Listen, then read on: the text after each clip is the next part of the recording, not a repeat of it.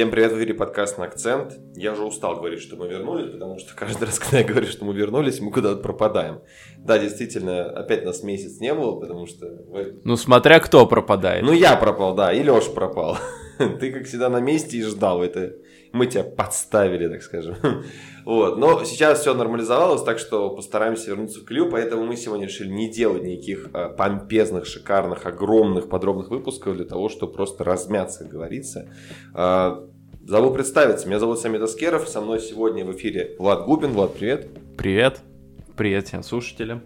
Отлично. Давай тогда начнем с той темы, которую мы с тобой давно хотели обсудить. Точнее, поставить ее как самый главный в э, выпуске. Это, безусловно, как поменялся АПЛ с приходом новых тренеров э, по ходу сезона особенности, да, то есть это и, там, и Брайтон, и Челси, э, это и Бормут, там, то есть есть о чем поговорить, давай посмотрим, как они адаптировались и вообще вошли в игровую колею, вообще в игровую рутину, насколько успешно, насколько неуспешно.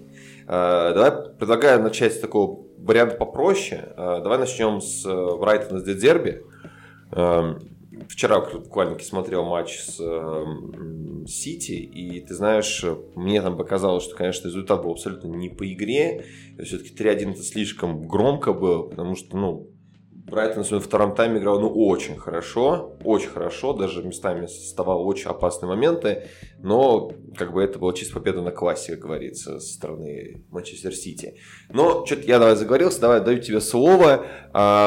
Как ты считаешь, приход Дерби в какую сторону изменил игру Брайтона, либо вообще не поменял никак? На самом деле, по большей части, игра не изменилась. Были какие-то интересные моменты от матча к матчу. То есть, если взять матч против Сити, то там э, он сделал так, что все полевые футболисты Брайтона, э, каждый разобрал по одному полевому футболисту Сити и работал строго по нему, и прессинг был строго индивидуальный. Гвардиола эту фишку просек, поэтому кто голевую передачу отдал на первый гол? Эдерсон. Правильно, тот, кого не прикрывали пуль, пулевые футболисты Брайтона. Случайность? Абсолютно точно нет. Потому что если посмотреть, Холланд там, по-моему, на шестой или на седьмой минуте упал Уэлбек, повалялся на газоне. За это время Гвардиола подзывает к себе несколько игроков, что-то им объясняет. После этого Холланд начинает опускаться очень глубоко при розыгрыше мяча аж на свою половину. Он уводит за собой Данка, потому что Брайтон играет индивидуально. И, соответственно, в самом центре у Брайтона образуется дыра. Туда врывался Дебрюйна, а потом туда ворвался сам Холланд после того, как э, получил передачу от Эдерсона. Опять-таки он увел Данка за собой, а потом просто за счет скорости и за счет своей мощи оказался первым на мяче. А Эдерсон при такой системе, когда прессингуют всех полевых, а он остается один, получил достаточную свободу, достаточное время, и все, вот вам и результат. Но, ладно, Гвардиола гений, но мы сейчас не об этом. Угу. Глобально Брайтон остается все тем же, то есть контрпрессинг, а, атаки конструируются через центр, и здесь ключевая роль у МакАлистера, который опускает, опускается к тройке центральных защитников, контролирует темп, контролирует направление атаки, после чего мяч уже уходит на фланг, где создаются перегрузы или где игроки комбинируют. То есть, по большей части, на самом деле, Брайтон тот же самый. Э, Состаются те же, та же непредсказуемость при выборе игроков, при выборе схемы. То есть, вот, например, кто бы мог предположить, да, что номинально там под нападающим выйдут и Лалана, и Гросс. Обычно там выходят Тросар, например, и Гросс, да. То есть, есть свои моменты, своя непредсказуемость, хотя по схеме Дезерби два матча подряд выбирает одну и ту же, но опять-таки системы какой-то нет. То есть основные принципы игры те же, и Дезерби также старается подстраиваться под соперника, то есть меняет рисунок игры, исходя из своего соперника. И что самое интересное, Брайтон абсолют, остается абсолютно все тем же в плане реализации – вот смотри, да, у них были... Допустим, против Сити они, да, забили, что должны были забить. Против Ливерпуля забили три.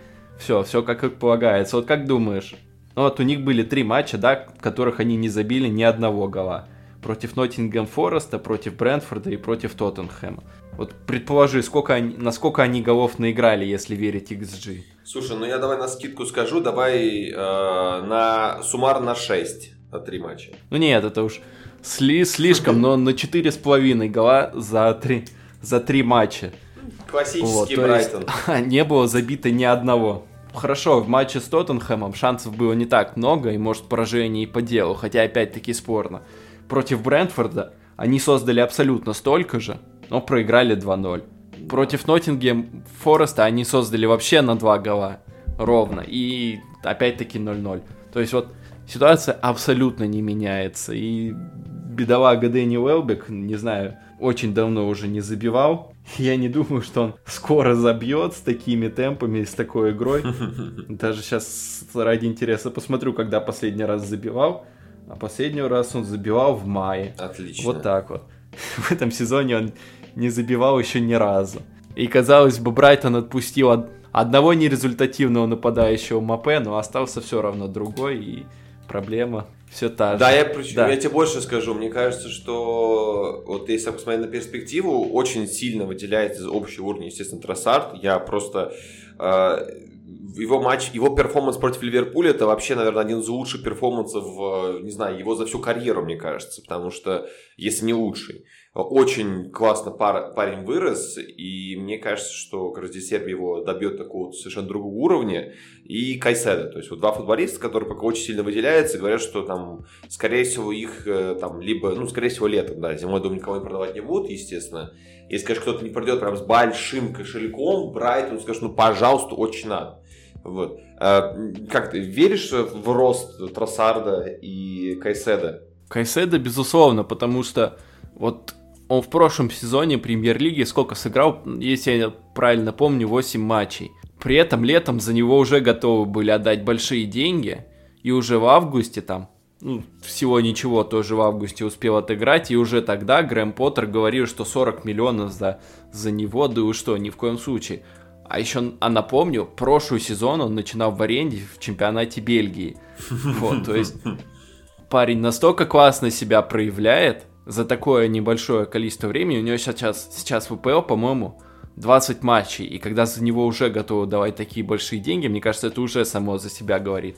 Ну, конечно, уровень игры, его энергия огромная, вот, э, оборонительная польза просто колоссальная, при этом он грамотно ходит в атаку, то есть, мне кажется, в систему Сари поместить вот этого Кайседу вместо Канте – допустим, да, если взять mm-hmm. пример Челси и взять пример, когда классный опорник учился играть в атаке, и Канте очень старался, но не всегда это получалось.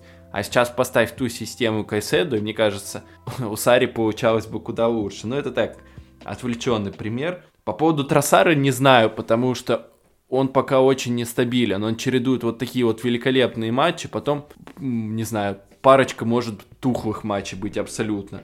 То есть игрок с огромным потенциалом, да, но при этом стабильности какой-то до сих пор нет. Угу. Поэтому за ним, мне кажется, будет... Этот сезон, мне кажется, он доиграет еще в Брайтоне, а дальше посмотрим. Мне кажется, еще одного стоит футболиста выделить, который своими выступлениями в этом сезоне заслуживает слухов о повышении. Это Алексис МакАлистер, который вообще-то там считался атакующим полузащитником, который по большей части сидел на лавке у Брайтона, а в этом сезоне Поттер решил попробовать его на роли такого разыгрывающего опорника, ну, что-то вроде Жоржиньо, что-то вроде Эриксона, который mm-hmm. сейчас в Манчестер Юнайтед. Ну, что изначально Тенхак пытался поставить, что игрок с хорошим пасом получает мяч от защитников, от вратаря и контролирует начало атаки. Вот именно в этой роли раскрылся по-настоящему МакАлистер. И мало того, ему хватает энергии еще и подключаться в штрафную. То есть игрок очень большого потенциала, и в этом сезоне он себя раскрывает просто великолепно. Хотя бывают и неудачные матчи, как, например, против Сити, где из-за прессинга он оказался прикрыт и не всегда мог грамотно контролировать и ошибался периодически. Но в целом, мне кажется, это тот футболист, который скоро пойдет на повышение, возможно, в тот же Челси. Хм. Ну, посмотрим, продолжится ли эта тенденция Поттера, ну, точнее, тенденция, будет ли Поттер переманивать, да, своих бывших, а, а бывших сотрудников, так скажем. Я забыл слово футболисты. Да, уже на утро воскресенья. Так, а, ну, в принципе, да, давай посмотрим дальше, как будет играть Брайтон. Э, сейчас, в принципе, да, пока, ну, ты все разложил, мне больше добавить нечего, даже вот про Макалистера добавил. А, давай перейдем дальше. Еще одна команда, которая сменила тренера по ходу сезона, это, безусловно, Бормут, который начинал, ну, очень плохо, ты сам помнишь как. Э, и уход Скотта Паркера сразу после разгромного, просто абсолютно отвратительного поражения против Ливерпуля, пришел О'Нил, и команда как-то неожиданно, абсолютно для меня неожиданно выровнялась. А, вообще просто, конечно, поразительно у них статистика. Вот просто, даже не то, что статистика, поразительно, что они так мало пропускали, учитывая, сколько они пропускали в первых встречах, как они потом пропускают, это, конечно, вообще нонсенс. А, и вот, да, у них всего одно поражение против Саутгемптона. Это удивительно, удивительно абсолютно. Расскажи, пожалуйста, что же такого сделал Гарри Нил, чтобы Бормут неожиданно превратился в такого неплохого новичка лиги? На самом деле, в первую очередь, что сделал Нил, это не игровые какие-то моменты, хотя о них стоит сказать пару слов, это психология, потому что у Скотта Паркера команда была абсолютно без силы воли, без характера и без какой-то э, задоринки, без, какой- без какой-то энергии, без искры в глазах. Да, у них были сложные соперники, был Манчестер Сити, Арсенал, Ливерпуль, ну что тут говорить. Понятно, что для новичка лиги это серьезнейшее испытание. При этом в этих матчах поражало не то, что там их обыгрывали. Не то, с каким счетом обыгрывали, хотя в матче против Ливерпуля и счет очень важен. Важно то, Борнмут просто бросал играть. И смотрелся потом просто безвольным мешком для избиения. Их соперники продолжали играть, а Борнмут уже все, они, они сдавались.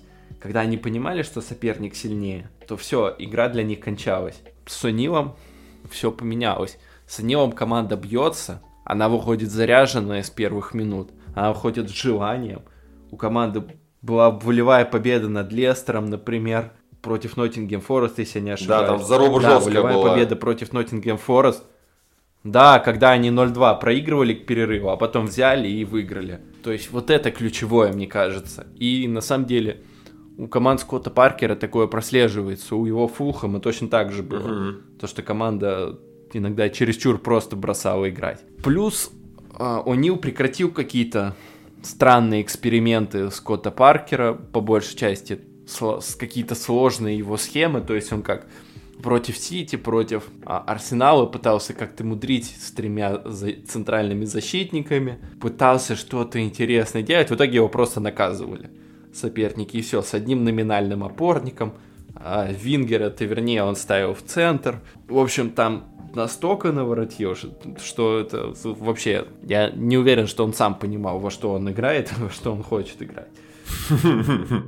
У Нила бывало тоже, что он шел на какие-то странные выдумки, но вместе с тем у него стандартная либо 4-4-2, либо 4-2-3-1, ничего сверхсложного, знакомые опять-таки для Борнмута схемы и, подходящие под футболистов, которые есть у команды. Еще, кстати, он Биллинга классно раскрыл, который угу. у Скотта Паркера играл в центре поля. Сейчас он выходит иногда нападающим, иногда вингером, и при О'Ниле у него уже три гола и голевая. Неплохо для футболиста, который как бы номинально центральный полузащитник, иногда даже ближе к опорнику считался. Ну, хотя нет, ладно, опорником он особо-то не был. Тем не менее, О'Нил дал новую жизнь этому футболисту. Саланки заиграл снова потому что почему-то он присел при Скотте Паркере, опять-таки непонятно. То есть на самом деле у Нил первое, что сделал, это вдохнул жизнь в эту команду, зафиксировал какие-то основные ошибки, перестал делать дикие эксперименты, и игра пошла. То есть команда есть, игроки есть достаточно качественные. Вот и все, вот от, отсюда пошел результат. Слушай, но у них а, на самом деле вот все-таки, все-таки у него повезло, давай все-таки ссылаться на календарь. А, потому что, да, вот начало у них вышло отвратительное в плане календаря, да, потом пошли команды более-менее, более-менее э, стали как бы не то чтобы их уровня, но послабее, чем то, что было в начале. Э, и, короче, самое главное, что я хотел сказать, что дальше у них будет очень жесткий календарь до прям вот чемпионата мира. Там и Вест Хэм, и Тоттенхэм, и Челси, и там Манчестер... А, Манчестер это дальше будет. Вот. А дальше будет календарь тяжелее, и вообще вот если брать любых аутсайдеров, то, мне кажется, ну, возьми любого аутсайдера, э, любого сезона, и там один из ключевых факторов как раз-таки того, что они остаются в лиге не остаются, это как раз-таки именно психология и просто хорошо выстроена командная игра. Потому что э, очень редко эти команды выезжали за счет индивидуального там, какого-то мастерства какого-то конкретного футболиста. Очень редко. Могло, конечно, такое быть, но не так часто. Вот. Поэтому э, мне кажется, что да, вот у него повезло, что у него была такая возможность, да, все-таки какие-то изменения внести, подработать на психологии команды, потому что дальше будет прям жесточайшая проверка. Ну и как бы Бормут не сильно оторвался от на таблице, так скажем, да, мягко говоря. Поэтому дальше будет прям конкретное испытание для них. Вот. Ну, я, конечно, тут не особо в них верю, честно скажу, потому что, ну, реально соперники прям жесткие, жоповские. Но, но, но, но, но, но, где-то есть шанс у них вырвать очки. А есть ли что добавить еще про Бормут? На самом деле все сказали. Но единственное, что я бы сказал, то что да, соперники разные, но чувствовался просто разный настрой. Мне кажется, если бы Нил руководил командой в играх против э, топ-клубов, да, они, мы, они бы могли все равно проиграть, но при этом хотя бы смотрелись бы достойно. Они... Ну, минимально проиграли бы, знаешь, там не 9 но... Да, их, их, их бы так не унижали, по крайней мере, вот что я хочу сказать. Ну и давай перейдем дальше. У нас, наверное, слушатели слушают такие, так, они сказали у нас про Бормунд, они сказали про Брайтон, да, и как будто бы кого-то бы забыли. Как бы, кого могли бы забыть? Естественно, мы могли, наверное, забыть про Поттера и про Челси, да, как ключевую тему вообще выпуска и то, наверное, что больше всего ждали от нас. А, да, Удивительно, что с момента того, как мы последний записывались, э, в руководстве Грамма Поттера Челси успел уже 8 матчей отыграть в том числе вчерашний против Манчестер Юнайтед вечерний. А, и да, сейчас у нас есть возможность отследить какие-то тенденции, посмотреть на результаты. И если открыть просто тупо статистику, то вообще все супер. То есть, если смотреть результаты матчей, то Челси за 8 матчей ни разу не проиграл. То есть, последнее поражение было как раз от Загреба в сентябре. Да, вау. То есть, уже скоро заканчивается октябрь, а Челси молодец. А, пропустили всего за 8 матчей 3 гола что тоже удивительно, да, и может показаться, что у Челси все более-менее нормально. Но надо смотреть, сколько должны были пропустить. Это ты уже опускаешься к айсберга. Я же говорю, при поверхностном таком, знаешь, если ты там не особо следил за Челси, а просто открыл такую статистику, такой, вау, как все круто. Особенно учитывая начало сезона, да, вот август, э, провальный август и начало сентября. А, ну, теперь, да, я предлагаю начать все-таки разбор вот этого Челси с матча с Манчестер Юнайтед, потому что это был такой, по факту, первый серьезный соперник, такое серьезное испытание для Поттера. И потом мы уже будем подтягивать предыдущие матчи, да, для отслеживания каких-то тенденций и вообще обсуждения того, что Поттер изменил в Челси. А, если брать по Манчестер Юнайтед, я скажу вкратце свое такое мнение, как статистического болельщика, это, конечно, был мрак с точки зрения... Если ты был болельщиком Челси, то, конечно, там настроение менялось у тебя 20 раз за матч. А если ты просто обычный зритель, который решил посмотреть такое классическое типа, противостояние, то, конечно, наверное, не самый лучший выбор был, но ничего удивительного, учитывая, что Манчестер Сити... У английских фанатов есть такая тема, то что они таких тренеров, которые там ставят какой-то такой вот скучный там вот такой вот унылый, безыдейный футбол, такой неинтересный. Они их террористами называют. Вот, и там после матча куча мемов было про то, что там война ИГИЛ против Аль-Каиды и так далее. И, Тенх... и Тенхак там прифотошопили его на Бен Ладена, и Поттера тем более. Короче говоря, да, было такое. Думаю, все, все согласились с тем, что что матч не самый яркий. Да, так уже 4 года, причем это самое странное. Меняются тренеры, покупаются футболисты за бешеные бабки, но как ничего не, это ничего не означает. Приходит, вот, наступает день матча, и опять ничего не происходит. это, конечно, какая-то аномалия вокруг матча. Я не знаю, что должно произойти, чтобы э, эта тенденция изменилась хоть в чью-то сторону, в сторону Юнайтед или в сторону Челси. Ну да ладно, это уже какие-то слишком глобальные разговоры мирового масштаба, я так сказал бы даже. А, если по, по матчу, то да, удивительно, это напоминало, Челси играл так, как будто напоминал себя старого и тухелевского, лэмпордовского образца. И Юнайтед э, очень сильно напоминалось порой Сульшеровский еще.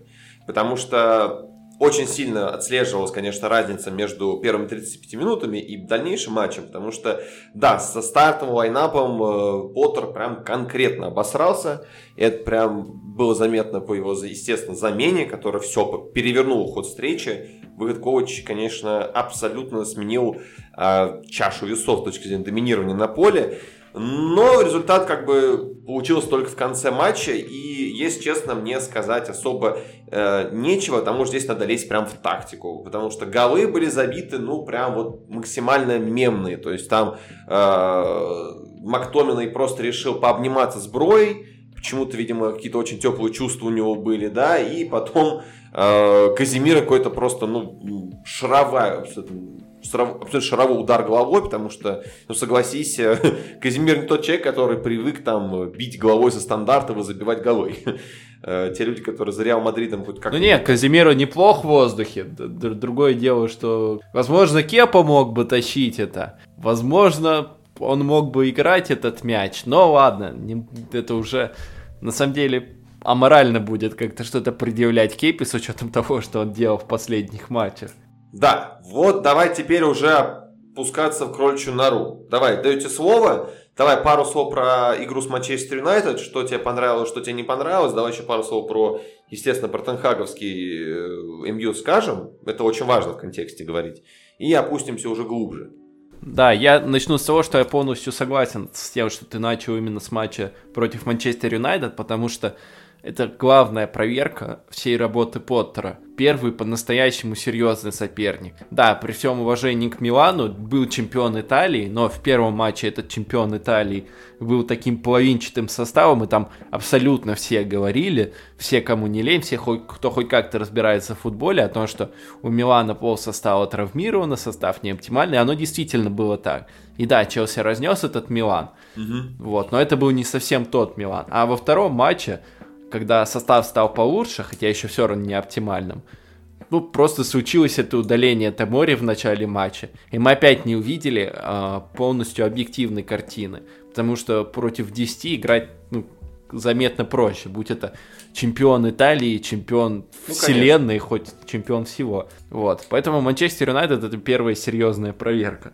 И тут на самом деле э, мне кажется, что мы увидели то, что эта команда Тухеля она была, и она и во многом до сих пор осталась. То есть э, Поттер взял проблемную команду.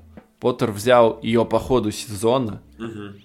И Поттер взял ее в тот момент, когда перед чемпионатом мира график уплотняется, и он вынужден играть там каждые три дня. Да, у него там было из-за смерти королевы какой-то промежуточек времени, когда он мог более плотно с футболистами поработать, да и все. Да, была пауза на сборной, но в Челси почти все сборники. Вот, поэтому времени ставить свои идеи у него практически нет. В итоге мы возвращаемся к тому, что команда во многом использует конспекты Тухеля просто, просто потому, что команда их понимает хотя бы, и команда знает, что делать. Но проблемы во многом остались те же, то есть проблемы, а, с выходом из-под прессинга, то есть, да, Манчестер Юнайтед их задавил первые 35 э, минут матча. Тенхак специально на это готовился. Тенхак готовился на то, что Челси выйдет в 5 защитников, и схема была именно на это рассчитана, потому что полузащита Манчестер Юнайтед, где было трое футболистов, она доминировала над полузащитой Челси, где их было двое. Атакующая группа Манчестер Юнайтед, она перекрывала защитников Челси, и мы получали ситуацию, когда синие выходили через фланги, а фланги футболисты Манчестер Юнайтед старались максимально прижимать, прижимать опять-таки за счет движения вингеров, за счет позиций крайних защитников. То есть выход через крайних защитников работал, но где-то через раз, через два. Короче, не особо это работало. А центр был перекрыт полностью. Тенхак подготовился, и Тенхак знал, как будет играть а, Челси Поттера, при том, что Поттер как бы известен тем, что он а, редко выпускает одну и ту же схему на, долго, на, долгом, на долгих отрезках. Он постоянно меняет команду в зависимости от соперника. Но тут Поттер читался. Почему? Потому что у него еще нет достаточно времени, чтобы построить команду под себя. Это долгий процесс. Поэтому я бы не... Ну и знаешь, давай, извини, что перебью тебя. Тут еще очень важно отметить тот факт, что как бы травмы, вот за этот период, за эти 8 матчей появились там две травмы важных футболистов для Поттера. Там, ну, Канте не беру счет, потому что Канте травмирован был еще при Тухеле. И он так ни разу не сыграл еще при Поттере. Э, и не скоро сыграть, к сожалению, да, там на 4 месяца он выбыл. А, но, но, но, но, вот выпал Джеймс, ладно, Фафана, там ему есть замена, но вот Джеймс выпал, да, и, конечно же, тут опять-таки референсы к прошлогоднему вылету этого Чилова, да, тоже, но опять-таки, ключевой игрок это игрок, который играет на фланге. И из-за того, что он вылетает, как бы, да, на долгий, на самом деле, срок, к сожалению, учитывая календарь очень плотный для Челси, э, опять такая ситуация, что есть зависимость. То есть, когда ты сказал про то, что команда играет по конспектам Тухеля, первое, что мне пришло в голову, как раз таки это зависимость от э, э, крайних игроков, да, от краевиков. И вот опять вылетает Джеймс, который до травмы показал просто феноменальный футбол. То есть вот Джеймс и Кепа это те футболисты, которые прям пока шли мастодонтами при э, Поттере, как мне кажется, опять-таки. Вот. И почему-то опять-таки вылетает э, крайний, крайний игрок, край, краевой игрок. Э, Краеугольный. И все. И опять все рушится. Почему-то. Да. Я сегодня слова забываю, извиняюсь, очень сильно, видишь, хватку потерял за это время. Футболист забыл, что существует слово. Ничего страшного. Э, крайний защитник забыл, что существует слово. Ну, вот объясни мне, пожалуйста, да, вот немножко мы уходим от темы, но мы уже понимаем прекрасно, что если Джеймс был бы вчера на поле, то, скорее всего, игра шла бы совершенно по-другому. Почему так? Не скажу, что совсем по-другому, но, безусловно, с тем же прессингом э, он бы справлялся лучше, а с Пеликуэты. И элементарно с созданием моментов. Когда потом Челси уже забрал преимущество себе, у синих было бы куда лучше. Потому что так, потому что, ну, есть футболисты мирового уровня, вроде Джеймса, вроде Ковачича, который тоже очень важен и от которого команда зависима. Не зря он в последних матчах еще в первом тайме выходит на замену. А, и не просто так Ковачич сейчас сидит на лавке в начале игры, у него до сих пор проблемы с коленом остались. Вот, но Поттер просто вынужден его выпускать потому что остальные футболисты не, недостаточно хороши. Команда зависит и от Ковачича. Просто потому, ну, про, просто потому, что уровень их настолько, просто потому, что уровень их настолько высок.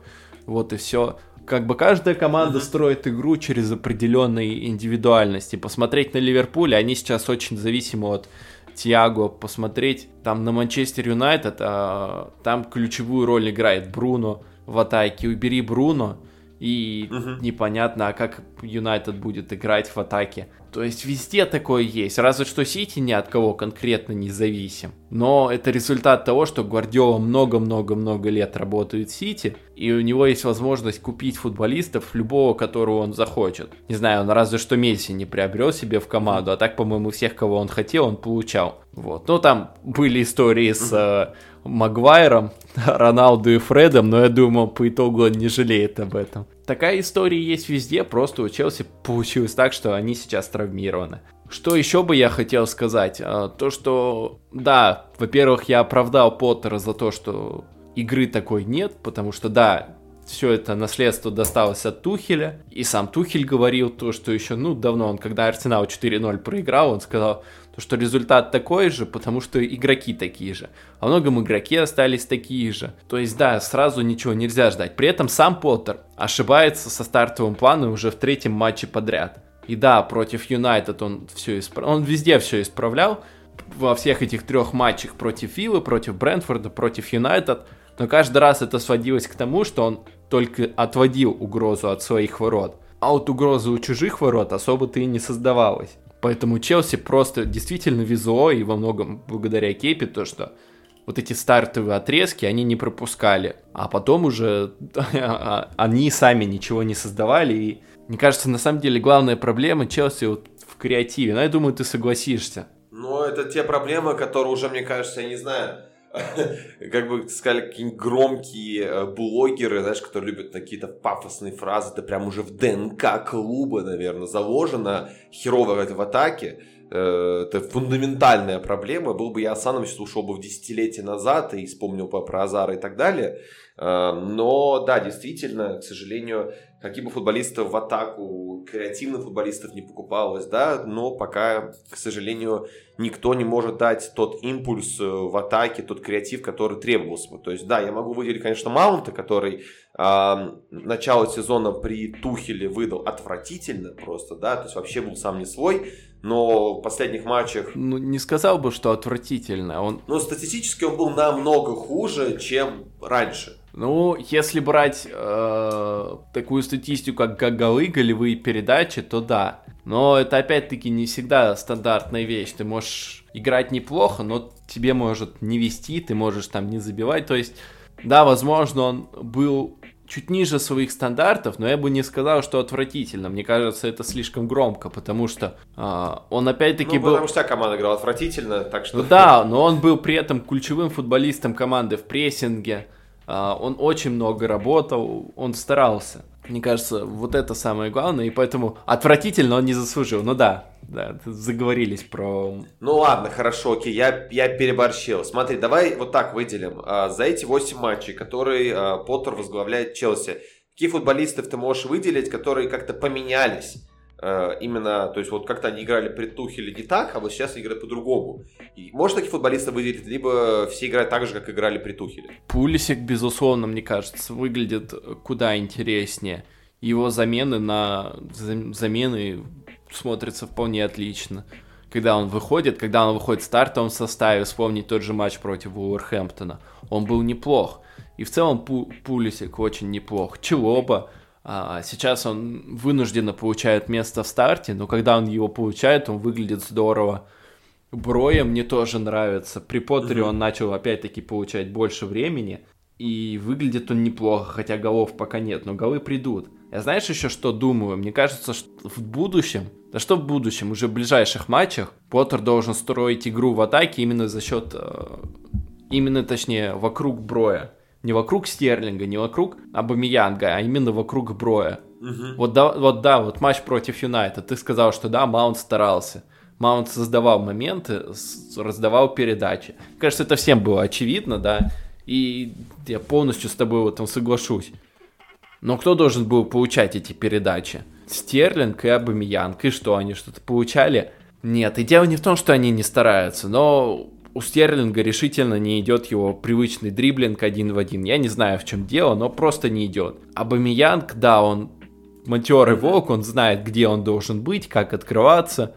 Он все это знает и понимает, но он уже просто не тот. Нет той резкости, нет той скорости. И в итоге получается, что мы сейчас приходим к тому, что да, он может стараться, да, он может правильно открываться, но он уже становится тем нападающим, которому нужно давать шансы на блюдечке, а не тот нападающий, который выигрывает пространство, который опережает защитников. Наоборот, Варан и Мартинес регулярно опережали его. Челси было несколько моментов, когда вот казалось вот-вот, и вот сейчас точно будет момент, вот, вот если бы эта передача прошла, если бы она прошла чуть лучше, это стопроцентный момент. Было несколько таких эпизодов, и почти всегда либо не, не успевала бы Миянка, либо его опережали Варан или Мартинес. Он уже не тот. Ты знаешь, я бы так да. сказал здесь.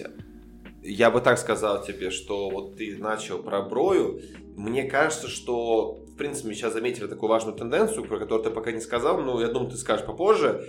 А, именно замены а, Поттера заострены на именно молодых которые, футболистов, которые вот только-только пришли в команду. Именно игроков Академии, конечно, тут обязательно можно взять, да, и, в принципе, молодых ребят. Тот же Чук Веймека при... Я вообще не мог себе представить, что он при Тухеле выйдет на замену. А мы сейчас видим, что в последних матчах он дает ему возможность играть, и выглядит парень реально неплохо. То есть это, конечно же, не какой-то прям вау-эффект, а, но если посмотреться к его моментам, как он индивидуально играет, то мы видим, что это достаточно умный футболист. Да, то есть, ну, Гаухера не беру счет, потому что Гаухеру шансы уже начал давать и сам Тухель, он про это много говорил. Вот. И как бы в последних матчах, как бы, да, он забил Кристал Пэласу, да, вот важный победный гол. Но, но, самое главное, что вот если мы мастодонтом всех этих молодых ребят, безусловно, является Броя, который, ну, просто шикарно играет, и я рад, что он все-таки забил дебютный гол, вчера ему как бы не хватило, но зато вчера он вышел, заработал пенальти, тоже очень важный момент. Мне кажется, что по ходу сезона мы придем в ситуацию, при которой Броя будет стартовой опцией, а Аубамьянг уже будет, как вот Жиру в свое время был, выходить чисто как Джокер и там добивать соперника, либо менять ход встречи, как тактически переставить, потому что Броя и Абумянг совершенно разные вот, футболисты. То есть ты про это говорил, что да, за счет возраста, да, и потерял резкость Абумянг, но при этом у него есть опыт, и в тех матчах, которые мы забивал, мы видели, как он открывается, как он завершает моменты. В принципе, для нападающего замыкалы это самое важное. Вот. А Бро не тот человек, который, как бы, на которого можно вот использовать именно как замыкающий. Знаешь, как был Абрахам в свое время. А, Бро это тот чувак, который может как типа Холланд за счет своей просто габаритов и скорости с мячом просто как трактор прорываться вперед. То есть, да, многим покажется смешным сравнение Бро и Холланда, но, ребят, мне кажется, что при правильно сложившихся обстоятельствах в дальнейшем в будущем Броя может стать таким же человеком для Челси, как сейчас Холланд является для мирового футбола в целом. То есть у них на самом деле есть вот эти общие черты, но Брой, конечно, еще работает и работает. Ну и, в принципе, он во взрослом футболе всего второй сезон как пошел. Да, я напоминаю, что до этого как бы вот у него была вот аренда Саутгемптоне, да, вот в АПЛ. И сейчас вот он только-только постепенно интегрируется в игру Челси, да. А, я, то есть у него изначально не было ставки, как на футболиста, который прям вообще изменит и будет там, клепать голы по 5 штук за матч. Но я прям верю в чувака, потому что его выходы, особенно я помню в матче против Саутгемптона, да, когда еще при Тухеле был, да, когда они проигрывали, как он просто все перевернул, как он бежал, он открывался. А, да и в матче с Брэнфордом, помнишь эти моменты, когда он прям реально в стиле а, Холланда просто выталкивал защитника, да, да, то да, есть да, без да, нарушения правил, такое. да просто за счет своей массы тела, да, и совершенно сумасшедшая для нападающего скорость. Я вообще не припоминаю, чтобы у Челси за последнее время были центральные нападающие с такой вот резкостью, скоростью, агрессией. Это, конечно, огромный плюс для Поттера, потому что учитывая, как все херово в атаке, он может как-то это использовать. И я думаю, что слушатели понимают, почему у меня так много слов идет про Броя, потому что на фоне Челси, который вот прям пока очень до сих пор плохо играет в атаке, да, конечно, забивает, но, э, скажем так, с полмоментов и нет так много как бы вот созданных моментов, реализация, к сожалению, хромает, да, вот Броя в перспективе, может быть, там, ближе к чемпионату мира, может быть, э, в 23-м году, да, начнет уже становиться таким основным игроком и прям будет в опции номер один. Потому что, ну, Абумьянг изначально приходил в Челси как э, такая временная затычка, да, то есть там контракт на два года, просто пока не подпишут кого-то другого нападающего. И, кстати, кстати, я даже больше скажу, мне кажется, что если Броя до конца сезона как-то преобразится и вырастет в плане э, именно индивидуально, да, вырастет и в команду вольется еще лучше и будет давать результат, то, возможно, возможно, как-то отразится на трансферной кампании Челси, потому что все эти месяцы шли активные слухи про Нкунку и говорят, что уже есть предварительное соглашение. Э, возможно, Челси как-то подумает 200 раз, что подписывать еще одного такого же мирового нападающего, если вдруг Броя как бы ну, будет свой воспитанник, который клепает голы там пачками. Но это опять-таки, это прям я замечтался, что в стиле Асана немножко я ушел куда-то. Но я думаю, ты со мной очень все согласишься по поводу Броя. Да, я соглашусь. И знаешь, ты вот своими предположениями натогнул меня на мысль. Давай попробуем предположить, а каким будет оптимальный Челси Грэма Поттера.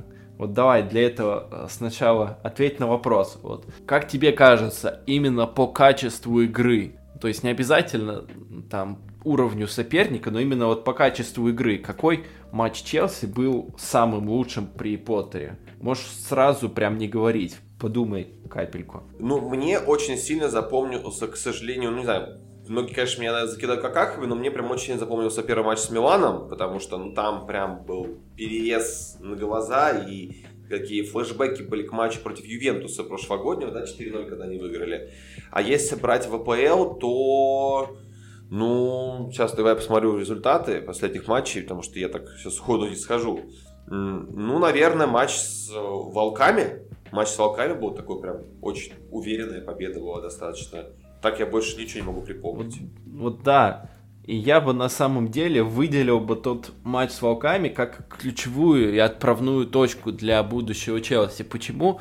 Потому что, ну, мне кажется, ты согласишься, и все фанаты Челси согласятся, что это именно по игре, да, уровень соперника, возможно, не такой, да, команда в зоне вылета, у команды проблемы, но при этом Челси смотрелся так здорово, что это прям просто вау. Не только разгромили команду, но и от игры можно было получать эстетическое удовольствие. Команда знала, как создавать моменты, команда создавала моменты, играла через фланги, играла через центр, играла очень разнообразно. То есть, да, против Юнайтед, например, команда перешла на четверку, но в центре по итогу играл ромбом, и фланги Юнайтед вообще не напрягались. Вся игла шла через центр, и моментов особо не создавалось. Там же была задействована вся ширина поля, mm-hmm. при, это при том, что, да, не было того же Риса Джеймса, справа играла Аспиликуэта, и Аспиликуэта неплох, но определенно он сейчас не конкурент Рису Джеймсу. Но там Джеймса не было, и... Абсолютно. Да, команда все равно сыграла здорово. Здорово смотрелся Пулисик, который тогда забил. Гаухер здорово смотрелся на позиции Вингера. Кстати, Гаухер это еще один из тех футболистов, который при Поттере прибавил, потому что при Тухеле у него почему-то было слишком много оборонительной работы, которой у него никогда в жизни не было. Вот я это не совсем понимал. При mm-hmm. Поттере он чувствует большую свободу и играет лучше. Так вот, вот эти вот 4-2-3-1, мне кажется, это то, к чему, возможно, по итогу придет Поттер. Хотя, как сам говорит Поттер, схема вторична, но надеюсь, по крайней мере, что пусть этот вторичный момент, но он отойдет от трех центральных, потому что уже который раз команды подстраивают прессинг именно под эту схему, и Челси испытывает огромные сложности, что против Филы, что против Манчестер Юнайтед. Команда становится предсказуемой, и команда теряет дополнительного игрока в атаке. Стоит ли это того? Я думаю, что нет. Кстати, важнейший вопрос, завершающий всю эту дилемму по Челси, и будем скоро заканчивать уже. А, скажи мне, пожалуйста, почему в такой жопе Закария, почему ему не дают сыграть ни единой минуты? У тебя есть какое-то предположение? Неужели он настолько плох? Не знаю. Поттер говорит то, что он старается работать на тренировках хорошо, то, что он молодец. Видимо, просто это игрок довольно-таки ограниченного потенциала. Честно, я не, не так внимательно следил за его выступлениями в Ювентусе. И по Бундеслиге я, ну, короче говоря, скажу так, я знаком с этим футболистом, но не так, чтобы прям хорошо. И поэтому я предположу, что это просто футболист такого ограниченного потенциала, и он не, не даст а, того объема работы в атаке, который, точнее, не того объема работы, а того качества в атаке, того качества в build-up е, которое необходимо Поттеру. Поэтому он, угу. возможно, предпочитает Лофтус-Чика, который в целом неплохо двигает мяч, хотя, опять-таки, нестабилен и может выдать плохой мяч, но, по крайней мере, умеет его продвигать. Возможно, угу. Закария просто не дает этого. Так, ну, давай тогда закончим по Челси на этом. Уже так достаточно много про Челси говорили. А, я понимаю, что у нас уже, в принципе, команда больше, которую обсуждать хотим, не закончились, но у меня к тебе есть такой финальный вопрос, который я не могу тебе не задать. А, так, Объясни ну-ка. мне, пожалуйста. Ну-ка. Каким образом Ливерпуль обыгрывает за одну неделю в феноменальном матче Манчестер Сити а потом жидко обсирается с Ноттингем Форестом. У тебя есть какое-то разумное логическое объяснение рациональное этому событию? Или это просто какая-то аномалия, но это просто так смешно. Как это смешно, я не могу себе даже представить. Это английская премьер-лига, здесь, возможно, все. Все, завершаем подкаст. Всем спасибо, до свидания. Ладно, на самом деле этим действительно можно, можно было бы завершить. Мы так обычно не делаем, и мы стараемся разбираться. Попробуем разобраться и тут. Итак, матч против Сити, да? Победа абсолютно по делу. Если, кстати, интересно, то я подробно об этом писал в блоге нашего паблика на Sports.ru, блог «Английский акцент», э, а, все найдете, я там подробно про эту победу расписал. Но если коротко, то Ливерпуль, а, отказался от своего привычного прессинга, предпочел более пассивную роль, выбрал новую схему 4-4-2. И за счет этого а, Салах получил место в, справа в центре нападения. А, то есть до этого частенько бывало по этому сезону, что он атаковал фланг, а штрафной атаковали Хендерсон или Трент. Тут штрафной атаковал именно Салах, Салах забил, Салах смотрелся неплохо. И кроме того, эти uh-huh. фланговые полузащитники при 4-4-2, они здорово страховали фланговых защитников. То есть да, это проблема Ливерпуля была, но тут благодаря огромной работе Эллиота и Жоты крайние защитники не оставались один в один против Фингеров Сити. Ну, оставались, но крайне редко. Кроме того, те же фланговые полузащитники были лидерами по отборам. То есть а, лидер по отборам у Ливерпуля это Жота, у него 5 отборов было. При том, что он до конца матча не доиграл. То есть потенциально еще больше было бы. И кроме того, играли лучшие полузащитники Ливерпуля, это Тиаго и Фабиньо которые давали нужный объем как оборонительной работы, так и достаточно креативно играли в атаке. То есть все, вот эта команда была сбалансирована. Потом был матч против Весткома, где Ливерпуль победил, так не совсем легко, но победил. И тут матч против Ноттингем Фореста. Последняя, худшая команда чемпионата, да? И тут Ливерпуль проигрывает. Почему? Казалось бы, схема та же. С этой схемы обыграли Сити. Но дело в том, что Ноттингем Форест всей командой встал в своей штрафной. И определенно против фут фут да. футболе всегда сложнее всего играть именно против таких команд.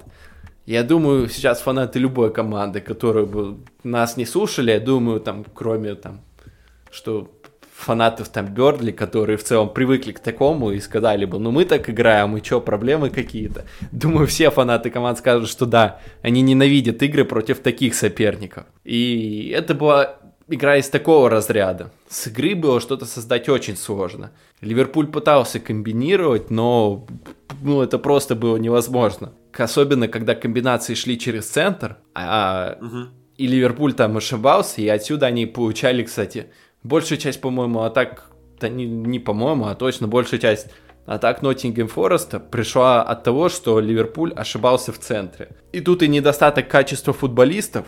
Тот же Кертис Джонс провел просто ужасный матч. И мне кажется, он не уровень Ливерпуля.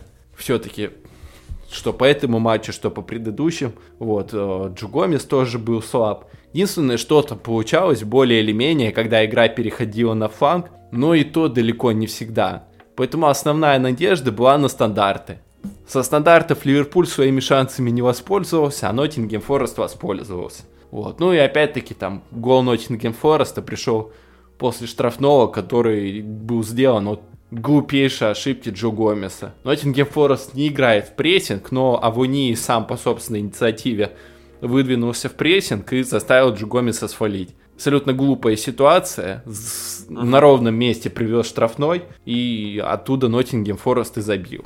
Вот. А так, на самом деле, просто-напросто Ливерпуль А играл по новой схеме, и все-таки тяжело э, наладить взаимодействие в этой схеме. Б, у Ливерпуля был далеко не оптимальный состав, Ливерпуль зависим от персонали, и на поле не было Жоты, на поле не было Тиаго, поэтому играли Карвалью, играли, играл тот же Джонс, команда вышла в том составе, который, возможно, не готов выигрывать матчи. И, в общем-то, закономерно команда проиграла.